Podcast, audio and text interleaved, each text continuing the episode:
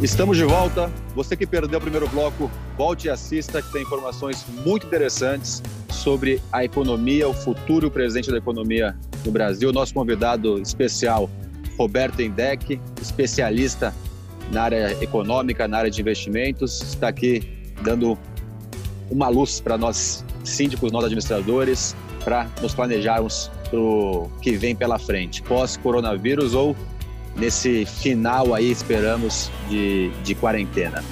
Roberto, primeiro bloco falamos um pouco da situação econômica, você deu uma aula aqui para a gente te explicando um pouquinho sobre como que temos que entender e como que o que temos que aguardar. Queria saber aqueles condomínios que têm dinheiro em conta. Tem condomínio que tem 500 mil, 1 milhão, 2 milhões de reais, não é a maioria, mas temos alguns condomínios. O que fazer com esse dinheiro? Qual é o ideal nesse momento? Olha, é, é um dinheiro necessário para utilização de curto prazo, né? Então a gente tem que pensar que é necessário ter uma responsabilidade muito maior em relação a isso e responsabilidade quando eu chamo, eu estou falando de algum investimento conservador, né? É claro que você não pode investir um dinheiro que você precisa usar a curto prazo, por exemplo, no mercado de ações, algo que uh, tem risco e que a gente fala muito mais que é voltado para o longo prazo, não faria o menor sentido. Uh, então, partindo desse pressuposto, você teria algumas opções, né? E quais seriam essas opções? Vamos levar em consideração, primeiro, que a taxa de juros do nosso país, a taxa Selic, ela está em 3,75% ao ano. A próxima reunião do Copom, Comitê de Política Monetária, no dia 6 de maio, uh, e grande parte do mercado acredita que essa taxa seja cortada para 3,25%. Muito diferente daquela situação que nós vimos ali em 2015, em que a taxa de juros era 14,25% ao ano. Essa taxa ela foi sendo reduzida ao longo do tempo. A gente pode ver que a inflação no país também vem sendo reduzida ao longo do tempo, inclusive inflação para esse ano, por enquanto, é esperado próximo a algo de 2,5%, por enquanto, porque isso pode ser mudado dependendo do período que a gente ficar em isolamento social, ela pode cair ainda mais. Enfim, então eu acho que levando em consideração todo esse contexto, você tem algumas opções. Vamos chamar mais três especificamente uh, opções e ainda mais levando em consideração que é necessária uma liquidez, vamos chamar assim, praticamente imediata, né? Ah, de resgate, ou que você tenha um dia aí, ou dois ou três dias no máximo, para poder resgatar, utilizar esses recursos se planejando. Então, a primeira vez, a primeira delas seria num CDB, né? Vale levar em consideração que os CDBs dos grandes bancos, as grandes instituições financeiras, no valor próximo de 500 mil reais, um milhão de reais, elas vão pagar algo próximo a 70%, 80% do CDI. Então, se a taxa Selic hoje está em 3,75%, o CDI está em 3,65%. Então, os grandes bancos pagam 70% a 80% desses 3,65%, que dá próximo a algo de 3%. Essa é a realidade do nosso país hoje. Tá? Algumas pessoas podem achar que isso é pouco, mas é a nossa realidade atual, isso é um fato. Que muitas Outro... vezes é, desculpa te interromper, a maioria claro. dos condomínios acabam, acabam aplicando dessa forma. Legal. Uh, uma outra situação seria aplicar uh, em CDBs de bancos médios e pequenos, e aí você tem a garantia do FGC. Uh, ah, os bancos médios você consegue fazer essas aplicações nas plataformas de investimento, como por exemplo, vou falar aqui da XP Investimentos ou da Rico Investimentos também. Eles distribuem esses CDBs dos bancos médios e pequenos que pagam aproximadamente 100% do CDI com liquidez diária, que isso é, fique bem claro, e aí, então, você vê que já há um ganho muito interessante em relação às taxas oferecidas pelos bancos grandes. Agora, e ainda tem a garantia do FGC, que é o Fundo Garantidor de Créditos, que garante se esses bancos médios ou pequenos quebrarem num valor de até 250 mil reais. Então, você pode separar uh, em parcelas para ter uma, um, retorno, um retorno muito melhor. Uma outra possibilidade, e aí que é a possibilidade mais conservadora e talvez mais interessante uh, para algumas das pessoas seriam os títulos do Tesouro Selic. Né, os títulos do Tesouro Selic uh, nada mais é do que uh, os títulos do Tesouro Direto, negociados pelo Tesouro Nacional do Brasil, que o risco é o risco mais baixo que você tem aí do país. Não é que não tem risco, tem risco sim. A poupança foi confiscada no início da década de 90, então todo investimento tem risco, né? uns mais, outros menos. O Tesouro Selic, hoje, por ter garantia do governo federal, hoje é o mais aquele que mais considerado conservador e ele rende basicamente uh, aquilo que rende taxa Selic. E uma outra opção seria aplicar em fundos de investimento em renda fixa. Só tem que tomar um certo cuidado quando a gente está falando de fundos de investimento em renda fixa, a gente está falando de um leque extremamente amplo. Alguns fundos de renda fixa trouxeram rentabilidade negativa no mês de março.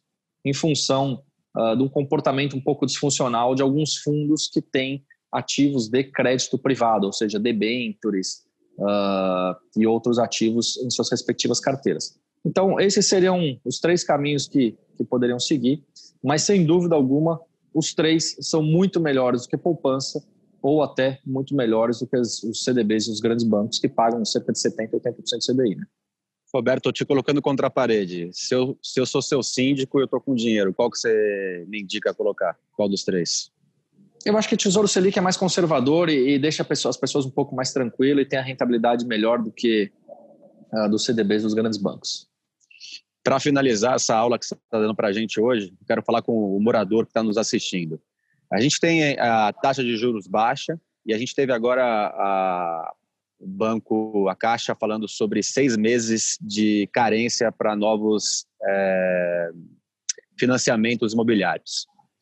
É, nesse cenário, quem está pagando aluguel, você acha que é uma possibilidade analisar a compra de, de um imóvel? Como que você visualiza esse, esse ponto?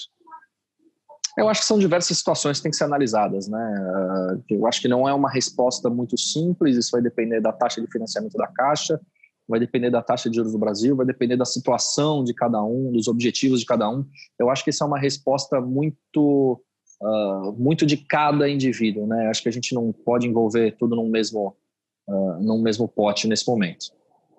Mas acha que é alguma coisa a se analisar? Porque muita gente, estou te perguntando isso, porque muita gente tem falado que ah, o aluguel você paga e vai embora, e como os juros estão muito baixos, você consegue ter uma, é, uma parcela similar ao, ao, ao, aluguel, então seria um ponto de, de, de, análise nesse momento, ainda mais com a carência que o governo está incentivando, com medo, com receio de, de brecar o mercado imobiliário, que também seria negativo para a economia brasileira.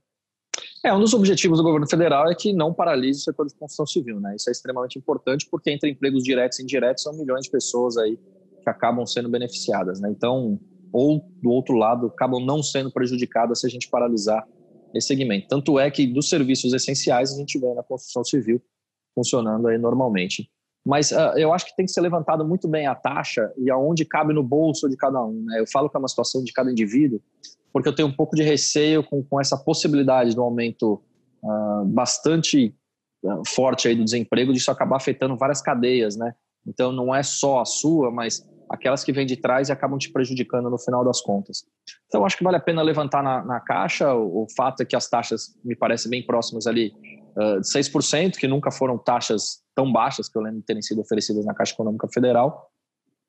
Eu acho que vale a pena, sim, olhar com um pouco mais de carinho para quem puder pensar nisso a médio e longo prazo ou renegociar também a questão do aluguel. Eu acho que isso pode ser muito importante também, essa questão de renegociação dos imóveis, enfim, eu, eu acho que tem muitas situações que a partir de agora elas podem ser diferentes. É claro que a gente tem que tomar um certo cuidado também, Ricardo, porque tem muita gente que vai se aproveitar desse momento para tentar tirar uma casquinha, né? Infelizmente a gente sabe que uh, tem tipos de pessoas que também acabam fazendo isso, mas de novo, cada indivíduo deve analisar a sua situação uh, e pesquisar na caixa taxas, financiamentos, construção civil, quanto é que está sendo oferecido para você comprar em novos imóveis ou naqueles antigos ou até mesmo na questão do aluguel.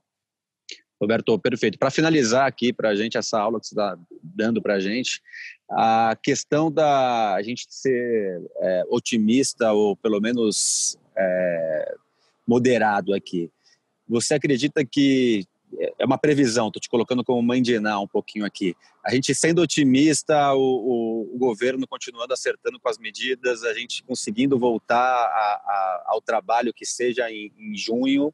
É, a volta à economia no, no cenário que ele está hoje, né? Hoje que eu digo há três meses atrás. Você acha que acredita que em 2021 a gente conseguiria estabilizar um pouquinho, voltar pelo menos perto do que a gente estava antes da pandemia? Essa, essa, essa resposta tem sido uma resposta, eu vou dar uma resposta meio padrão do que a gente tem visto grande parte dos economistas e analistas do mercado, né? Eu acho que vai depender muito dessa situação do lockdown, até onde a gente vai, e é possível sim que a gente tenha uma recuperação da economia em U, ou que a gente tem inclusive em V. Né? Em V seria uma, recupera uma recuperação da economia muito mais forte. Isso vai depender do governo federal seguir uh, ajudando da forma como vem uh, buscando ajudar, da questão da burocracia que eu estava falando no episódio anterior, e também da questão dos bancos cederem créditos a pequenas e médias empresas, que isso é extremamente importante. Né? Então, acho que vai depender dessas situações aí para a gente ver se a gente vai ter uma recuperação em U ou em L ou se de fato a gente, no final dos contos, vai acabar nem recuperando. Mas, de novo, aguardaria um pouco mais essa questão do isolamento social, ver até aonde a gente vai, para depois começar a tentar tirar algum tipo de conclusão. Por enquanto, eu ainda acho muito cedo. Mas, mas o Roberto Indec está otimista, está pessimista ou está ponderado aí?